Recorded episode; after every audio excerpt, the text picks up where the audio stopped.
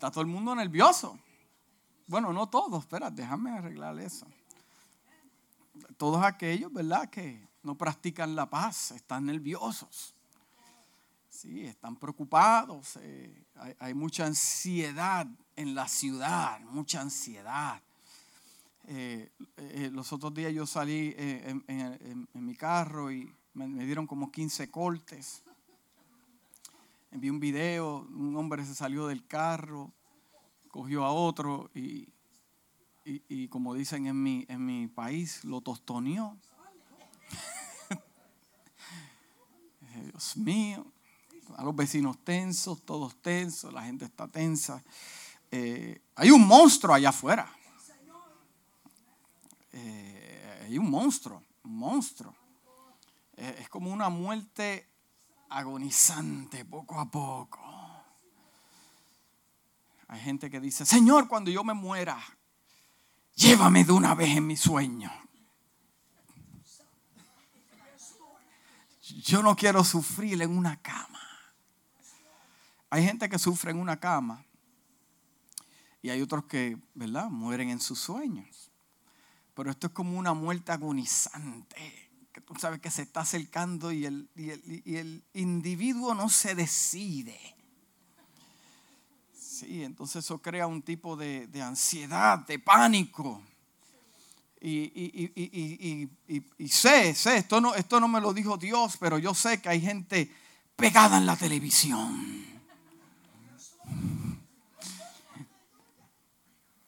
Pegada a la televisión ahí. Oye, tiene los canales programados. Weather Channel, Fox News, Channel 9, Channel 13, ping, ping, ping, ping, ping, ping. Las tiene. Y, y- y está eh, eh, el reportero dando el reporte, ¿verdad? Y, y están los que comentan también. Y, todos comentan y, la gente pone más nerviosa. Ah, ahora sí que hay que comprar paneles. Y sale. Ahora ahora. Entonces la esposa te dice, pero ¿por qué no lo hiciste antes? No, porque y, yo sé que la influencia de las noticias están ahí, pero ¿qué es lo que me dice, Dios en la palabra? ¿Qué es lo que me dice a mí Dios de- de- de cómo Dios trata a sus hijos? Padre, yo te doy gracias por tu palabra.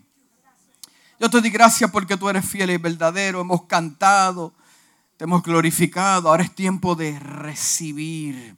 Tiempo de recibir tu palabra. Te pedimos que nos ministres, que nos hables, todos aquellos que hemos llegado a este lugar, aunque sea una palabra, una semilla, Dios mío, que transforme su vida, transforme todo su ser, que salgamos de aquí con tu paz.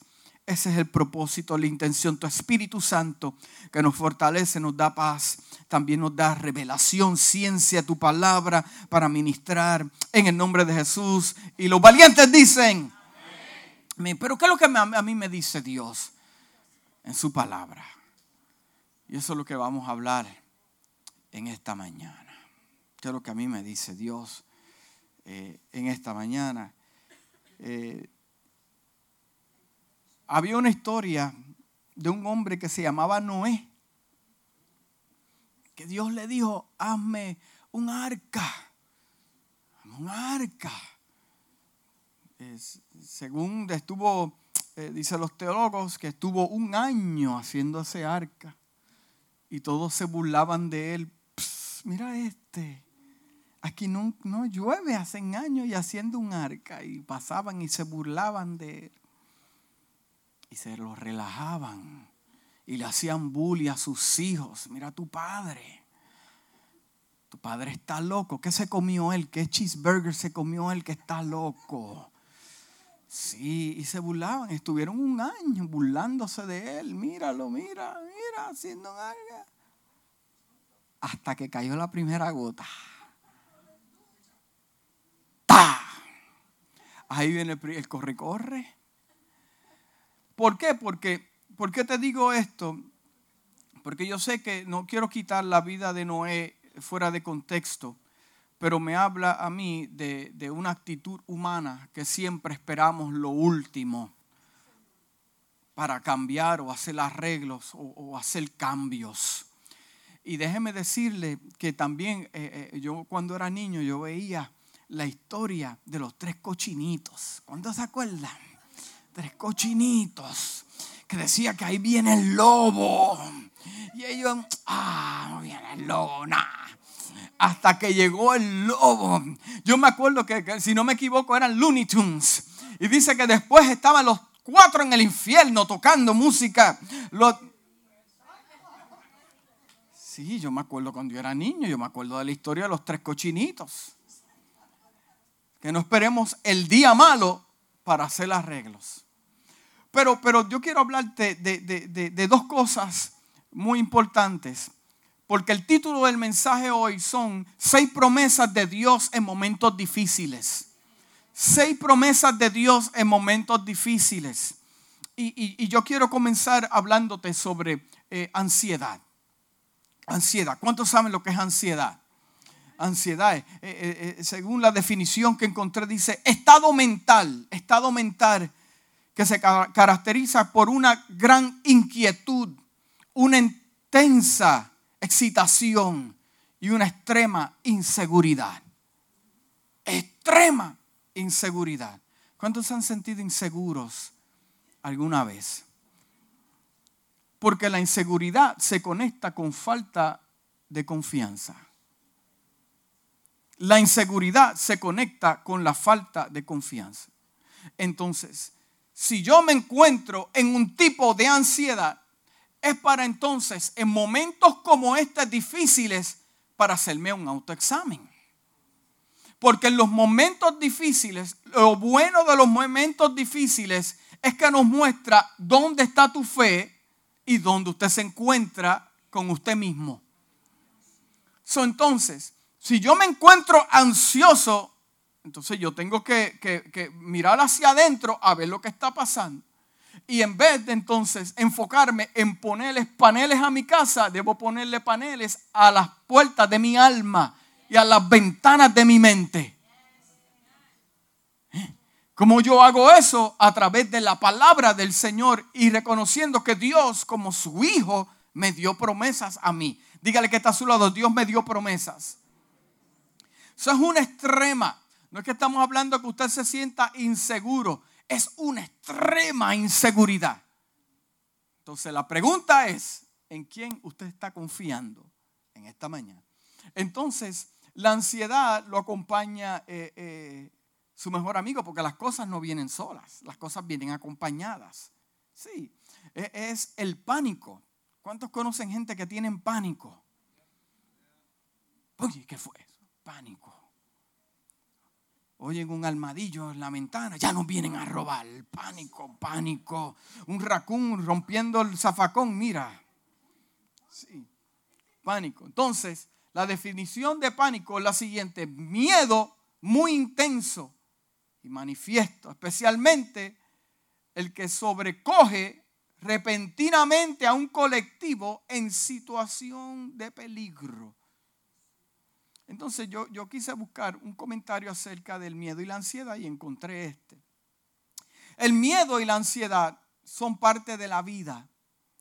Puede sentirse ansioso antes de presentarse una prueba o caminar por una calle oscura. Este tipo de ansiedad es útil. Puede permitirle a usted estar más alerta y ser más cuidadoso. Suele terminar poco tiempo después que usted salga de la situación que se provocó. El miedo y la ansiedad se supone que se vayan después de la situación que usted pasó. Pero millones de personas en los Estados Unidos, la ansiedad y el temor no desaparece, empeora con el tiempo. Puede sentir dolores de pecho, tener pesadillas. ¡Ay, tráeme una pastilla! Pesadillas. Hasta puede uno tener temor de salir de sus casas. Estas personas tienen trastorno de ansiedad y los tipos incluyen, primero, trastorno de pánico, trastorno obsesivo, compulsivo, trastorno de estrés y fobias. Y encontré algo que no iba a decir, pero lo voy a decir. No dispare al mensajero. dice que, los más que sufren de esto son las mujeres. Oh, hay silencio en la casa. Silencio en la casa. Hermano, yo encontré eso. A alguna mujer Dios le está hablando en este lugar porque lo pensaba quitar, pero no me dejaron. mira, pusiste esto, mira el tubo, mira el agua, mira. Y yo me acuerdo, yo me acuerdo que una vez, un jueves, di una, di, eh, una corta historia. Eh, lo voy a decir, siento decirlo en esta mañana, porque hay una historia que dice que el ángel de la muerte estaba caminando por una aldea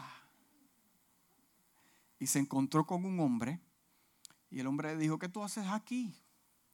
Y el, ángel de la muerte le dijo, yo vine a matar mil personas hoy. Yo vine a matar mil personas hoy. Y él le dijo, pero ¿por qué tú las vas a matar? Porque sí, porque las voy a matar, me las voy a llevar. Entonces el hombre entró en un pánico y un temor. Y fue, y fue por toda la aldea, que habían alrededor de casi cinco mil personas, diciendo, el ángel de la muerte viene a matar cinco mil personas, tal vez eres tú, no, tal vez eres tú, no, tal vez eres tú.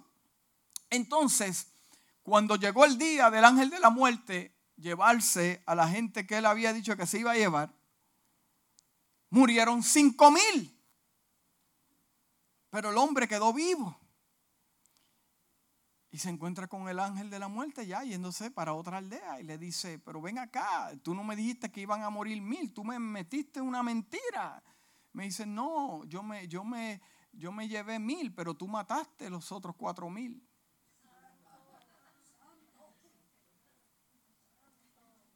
Porque el pánico en la ansiedad mata a la gente.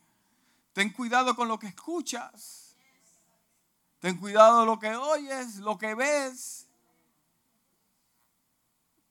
Porque a muchos le puede pasar cosas a tu alrededor, pero a ti no te va a pasar nada. Estamos claros, el que tenga oído, escuche lo que el Espíritu le está diciendo en esta mañana.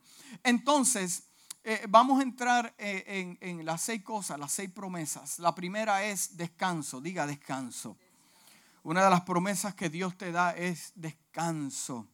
Dice la palabra del Señor en el libro de Éxodos, capítulo 33, versículo de 12 al 15. Libro de Éxodos, capítulo 33, versículo de 12 al 15. Y dijo Moisés a Jehová, mira, tú me dices a mí, saca este pueblo y tú me has hecho de, declarado a quién enviarás conmigo. No me has declarado a quién vas conmigo. Sin embargo, tú dices, yo te he conocido por tu nombre y has hallado también gracia en mis ojos. Ahora pues, si he hallado gracia en tus ojos, te ruego que me muestres ahora tu camino para que, para que te conozca y haya gracia en tus ojos.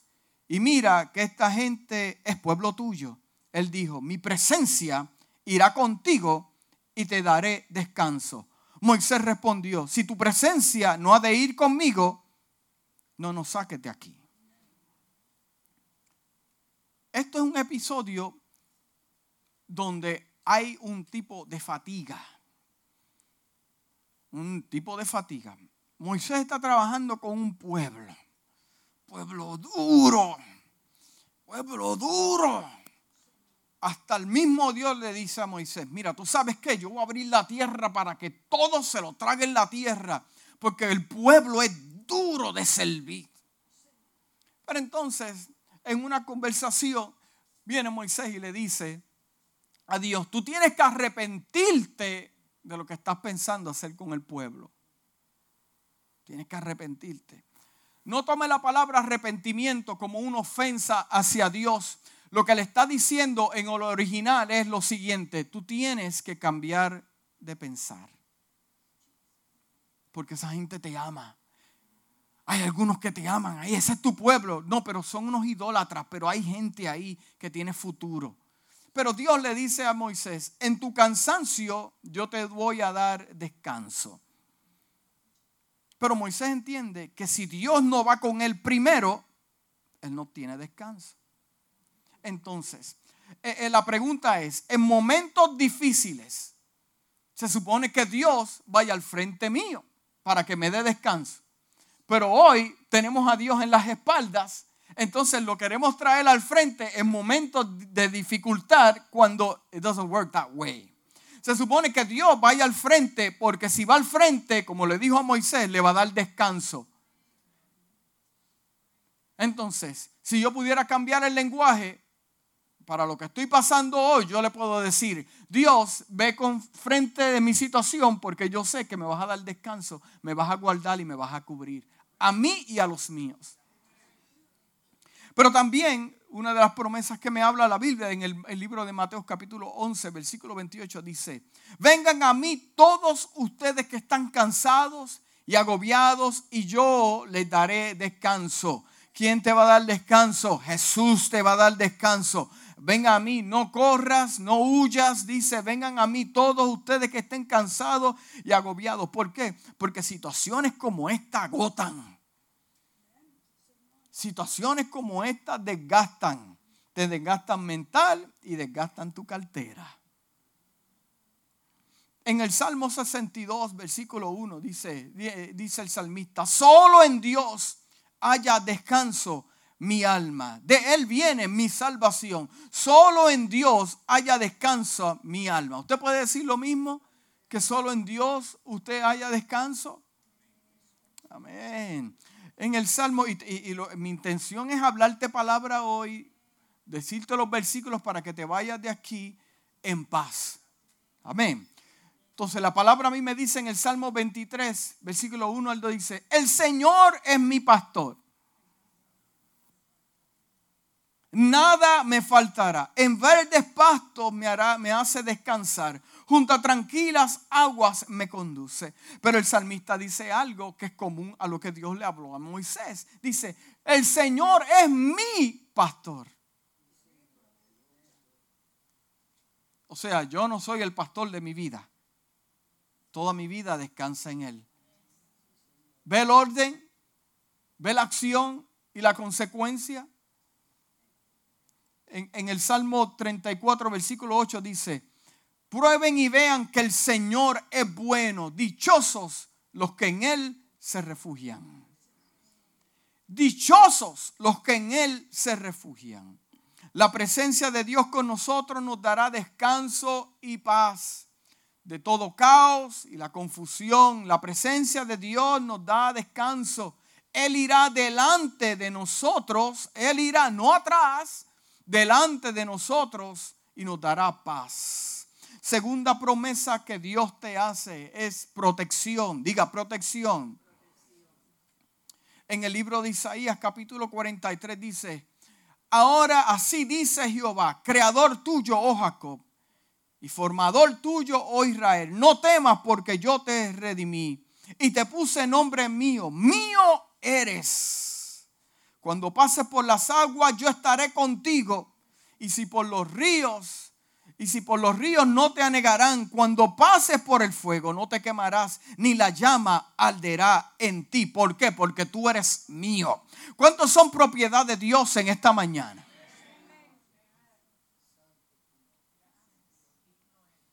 ¿Ves la importancia de poner a Dios primero? Que usted en confianza puede decir, no, yo vivo en paz. Yo vivo en completa paz porque Dios está conmigo.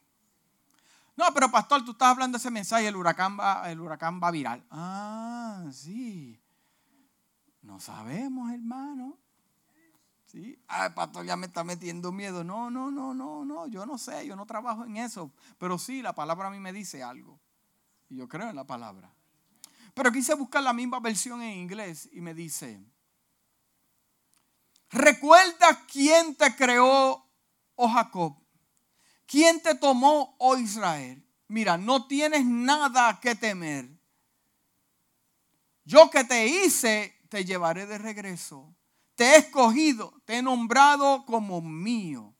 Cuando enfrentes mares tormentosos, estaré, estaré ahí contigo en resistencia y calma. ¿Resistencia contra usted? No, con lo que usted está pasando. Resistencia y calma. No serás envuelto en los ríos furiosos. Si parece que estás caminando a través del fuego con llamas, tus extremidades nunca se quemarán. Sigue hacia adelante. Qué powerful. Sigue hacia adelante. Entonces también encuentro en el Salmo 32, versículo 7, dice el salmista, tú eres mi refugio, tú me protegerás del peligro y me rodearás de con cánticos de liberación. Tú eres mi refugio. El Salmo 43, versículo 1 dice, Dios es nuestro amparo y nuestra fortaleza, nuestra ayuda segura en momentos de angustia. Yo tengo noticias para usted en esta mañana. Yo no sé usted, pero a mí Dios me escucha.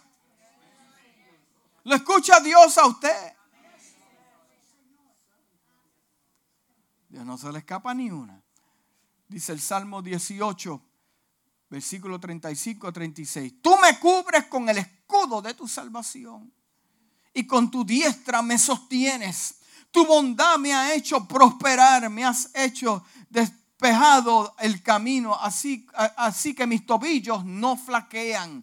En otras palabras, me da fuerzas. En el libro de Éxodo, capítulo 14, versículo 14, Dios le habla al pueblo y dice, ustedes quédense quietos que el Señor presentará batalla por ustedes. El libro de Filipenses, capítulo 4, versículo 13, todo lo puedo en Cristo todo lo puedo en Cristo. Con situaciones me fortalece. En dificultad me fortalece. En tristeza me fortalece. Con un huracán me fortalece. Con problemas en mi casa me fortalece. Con problemas en el trabajo me fortalece. Con situaciones con mi carro y mis hijos me fortalece. En situaciones cuando hablan mal de usted lo fortalece. En situaciones cuando la gente lo ha dejado solo lo fortalece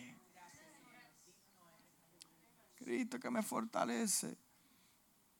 El libro de los Salmos capítulo 119, versículo 114 dice, tú eres mi escondite. Dice el salmista, tú eres mi escondite y mi escudo en tu palabra he puesto mi esperanza. El Salmo 51, versículo 16 dice, pero yo le cantaré a tu poder y por la mañana alabaré tu nombre porque tú eres mi protector y mi refugio en momentos de angustia. ¿Usted está entendiendo lo que están hablando el lenguaje de esta gente? Yo te voy a adorar primero porque yo sé que después tú te preocuparás por lo mío. Yo no llegué aquí a la casa a decirle, Dios, protégeme. No, yo llegué a adorar a Dios. Y por medio de mi conexión con Dios, todo vendrá por añadidura. Me niego a darle una adoración al Señor con temor. No, no, no, yo vine a adorarte. Porque yo sé que si yo te pongo a ti primero, entonces tú te encargarás de todo el resto. Pero yo le cantaré a tu poder primero. Segundo, tú estarás conmigo en momentos de angustia. Dice el Salmo 18, versículo, 118, versículo 8. Es mejor refugiarse en el Señor que confiar en el hombre. Es mejor, es mejor refugiarse en el Señor que confiar en el hombre. El Salmo 91, versículo 1 al 2 dice, el que habita al abrigo del Altísimo morará bajo la sombra, bajo la sombra del omnipotente, bajo la sombra. Mira, una vez yo, yo, yo, estaba eh, eh, eh, en, en, Nueva York, fuimos a tocar allá y, y, y una de las cosas que, que, me impresionó mucho fueron los edificios grandes. Los edificios grandes. Y yo vi eso, wow, qué tremendo. pero me di, me di cuenta de algo, que en ese momento peculiar del día no, no, no, no me daba el sol. Y yo decía, pero ¿qué está pasando? Eh?". Lo que pasa es que el sol estaba detrás del edificio. Estaba bajando. Y lo que me estaba cubriendo a mí era la sombra del edificio. Entonces yo aquí leyendo esto, ahora entiendo por qué si yo me escondo en una sombra de algo que es mayor que yo, que es algo más grande que yo. Entonces yo me, está diciendo, el samita lo que está diciendo, yo me estoy escondiendo en algo que es mayor que yo. Entonces, que sobrepasa mi entendimiento, mi lógica, mi duda. ¿Por qué? Porque yo me escondo. He tomado la decisión de esconderme bajo tu sombra, porque tu sombra a mí me cubre.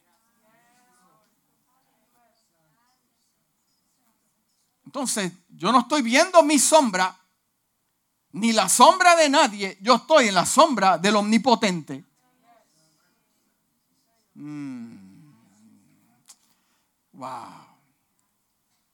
La presencia de Dios con nosotros nos dará protección cuando pasemos por el fuego y por el agua. No debemos temer a las tormentas, las inundaciones de experiencias difíciles. Dios está conmigo y me va a proteger. Dile, Dios está conmigo y me va a proteger.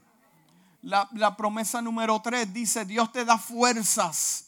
En el libro de Isaías capítulo 41, versículo 10 dice, no temas porque yo estoy contigo. Habla el profeta, no desmayes porque yo soy tu Dios que te esfuerzo.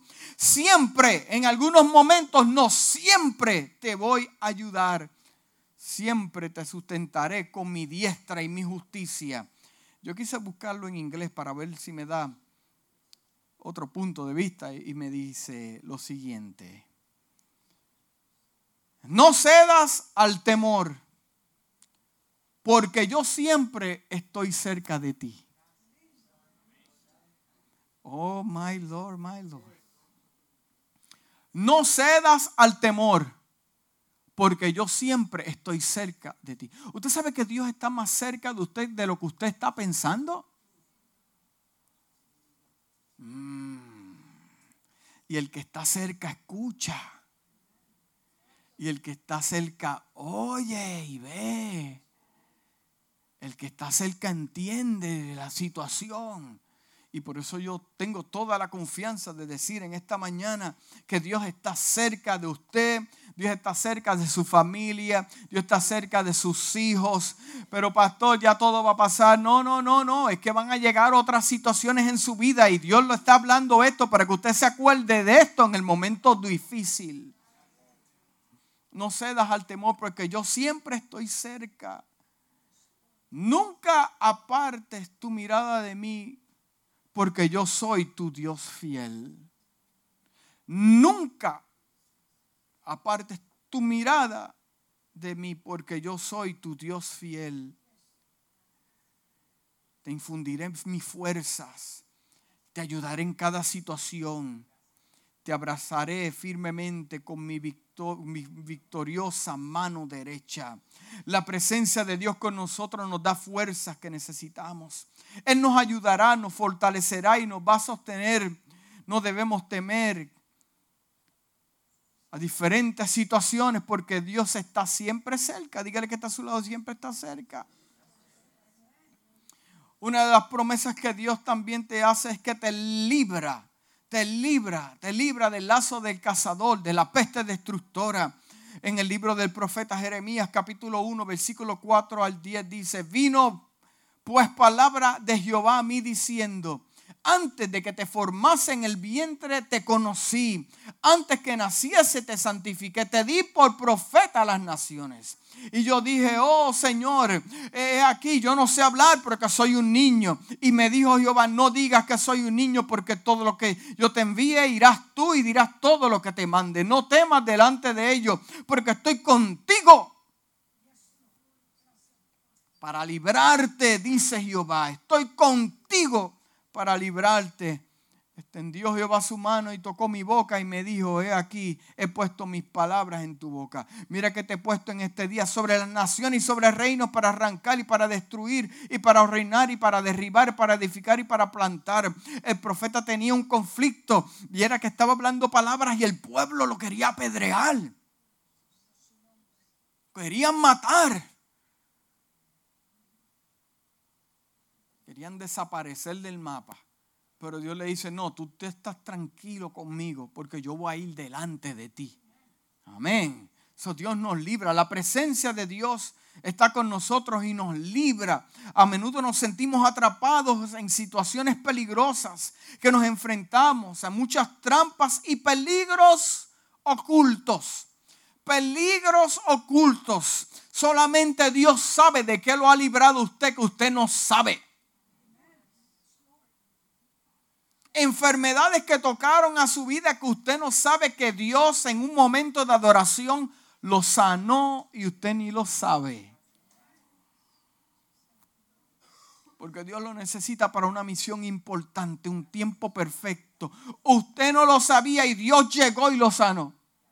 Usted salió de la iglesia iba a comer con su familia, estaban todos contentos, pasó un accidente más adelante y usted dice, wow, qué accidente, pero lo que usted no se acuerda es que usted se le perdieron las llaves y la está buscando dentro de la iglesia. ¿Y qué pasó aquí? Y que porque todo obra para bien, en ese momento exacto venía ese accidente y Dios lo guardó se levantó un día por la mañana, iban a salir al mall y su esposa le dice, no encuentro la cartera. Y están buscando la cartera y peleando y discutiendo. Y no sabe que más adelante había un, vehículo que, que le dio a cinco más y murieron gente. Dios lo guardó. Sabrá Dios de lo que ha guardado mi alma. Cuando usted va a salir y dice, mm, yo creo que no, no vamos a tomar esa avenida vamos a tomar esta. Solo Dios sabe lo que le esperaba a usted. O sea que Dios nos libra de situaciones. Y otra promesa que Dios nos da, nos da sabiduría. Diga sabiduría. Esto es bien importante, sabiduría. ¿Qué saber hacer en los momentos difíciles? ¿Qué saber hacer en momentos de angustia? Dice el libro de Santiago, capítulo 1, versículo 5. Dice, si a alguno de ustedes le falta sabiduría, Pídasela a Dios y Él se la dará. Pues Dios da todo generosamente sin menospreciar a quién. A nadie. algunos, a los pastores, a los evangelistas, a los maestros, a los jueces, no. A todos Dios no desprecia a nadie. En el libro de Santiago capítulo 3 versículo 17 dice, en cambio, la sabiduría que desciende del cielo, que desciende del cielo es ante toda pura además pacifica, es bondadosa, dócil, llena de compasión y de buenos frutos, imparcial y sincera. La sabiduría que viene del cielo. Si usted se encuentra en un momento difícil y usted le pide sabiduría a Dios, los frutos y la consecuencia de esa sabiduría que viene del cielo es que usted tiene paz. La sabiduría que viene del cielo es dócil llena de compasión, de buenos frutos. Aleluya. En el libro de Proverbios capítulo 16, versículo 16 dice, más vale adquirir sabiduría que oro, más vale adquirir inteligencia que plata. ¿Y por qué le digo que son promesas? Porque son cosas que mi Padre Celestial me ha dado se la ha dado a usted. Son promesas del Señor. En el libro de Colosenses capítulo 4, versículo al 5 al 6 dice, compórtense sabiamente con los que no creen en Cristo. En momentos como estos, es que sus hijos, su vecino, todo el mundo lo está observando a ver qué usted está haciendo como hijo de Dios. Adiós, pero tú no predicas de fe. Y tú no nos hablas que Dios nos cuida. Sí, porque son buenísimos poniendo en Facebook. Qué bueno Dios, Dios no, hasta cuando llega el día malo, que se sabe de qué usted está hecho. Entonces yo tengo un deber y una responsabilidad de comportarme como un hijo de Dios que está en control. Porque hay gente que te está observando.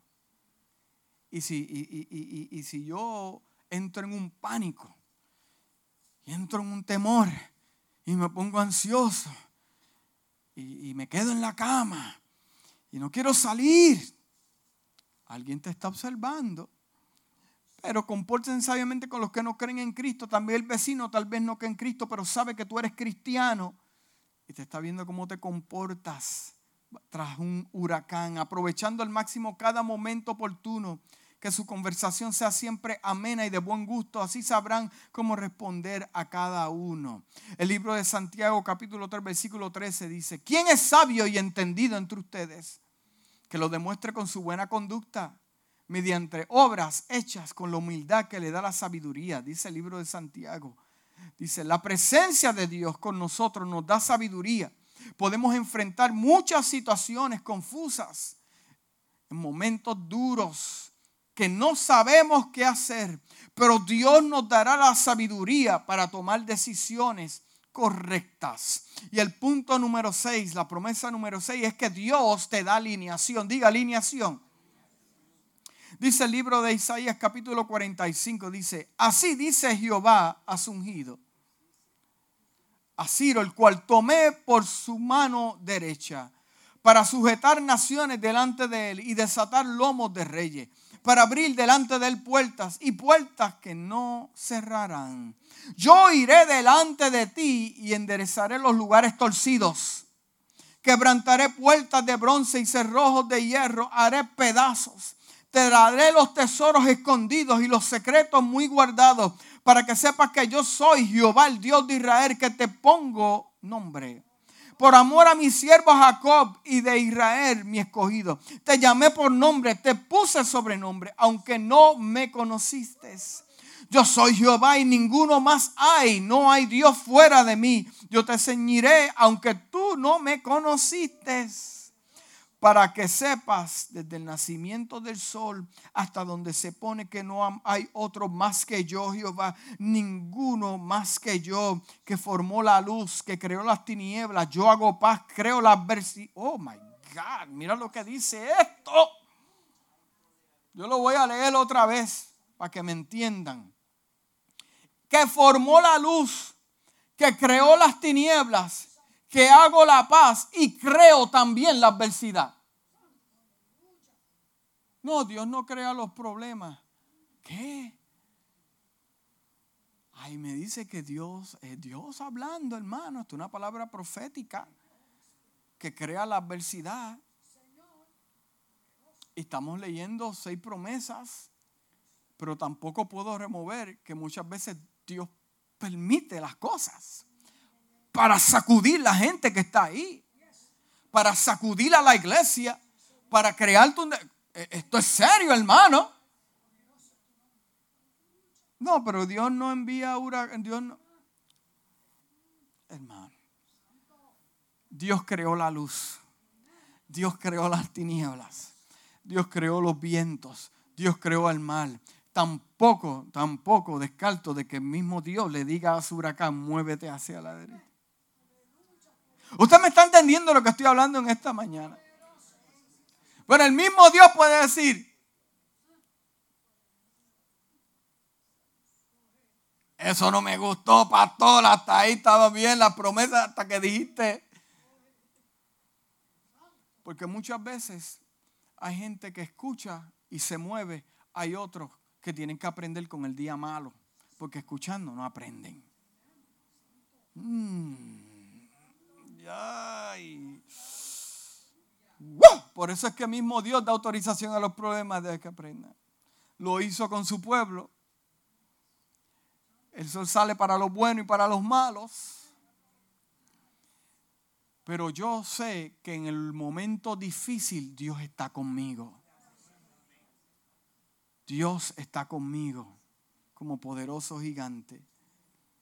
Así que Dios creó los vientos, creó la luz, creó las tinieblas y también puede romper todo lo que pueda romper, porque todo lo hizo Dios. Yo Jehová soy el que hago todo esto. Termina el versículo. Yo Jehová soy el que hago todo esto. La presencia de Dios con nosotros endereza nuestro camino, nos alinea, endereza los lugares torcidos debemos tener cuidado, y con esto termino ya, de no seguirlo y adelantarnos por falta de la sabiduría a tomar decisiones. Estos son los momentos donde usted se queda tranquilo y en paz. Son los momentos que usted se queda tranquilo, en control y en paz. Porque Dios está conmigo. Yo le dije al Señor, y ya termine. Señor, ¿tú sabes qué? Yo tengo promesas tuyas que tú me has dado de que yo era un niño. Yo, nadie, nadie. Las tengo yo. Y al saber de que tú me has dado promesas, Eso a mí me da tranquilidad y paz. Porque no se va a mover una sola hoja sin que tu palabra profética se cumpla. No se va a mover un árbol sin que tu palabra profética se cumpla con mi vida. Tú me has dado promesa. Tú le has dado promesa a la iglesia. Le has dado promesa a cada uno de los que están ahí. A tus hijos Dios los va a guardar. Son gente de propósito. Son niños que han llegado con un destino poderoso. Dios no ha terminado contigo. Dios te dice en esta noche, en esta mañana, no temas, yo estoy contigo. Dios está conmigo como poderoso gigante. No va a pasar nada. Dios está en su trono como poderoso gigante. El día que Dios se mueva de su trono es el momento que yo me preocupo. Pero Dios está en control. Diga, Dios está en control. Oh, tú nos proteges tú nos guardas, tú nos alineas, nos das directrices, nos das sabiduría para operar. Gracias que tenemos privilegios, somos privilegiados en que estamos escondidos, aleluya, bajo la sombra del omnipotente. Tú eres nuestro castillo fuerte, nuestro refugio. Oh, aleluya, yo quiero que te pongas de pie en este momento, ya terminé. Puedes ir temprano por si acaso tienes que hacer algún arreglo, no sé. Aleluya. Yo quiero que tú le des una alabanza de gratitud al Señor. Vamos a alabarlo antes y vamos a alabarlo después. Vamos a alabarlo antes, darle gracias porque ya está hecho.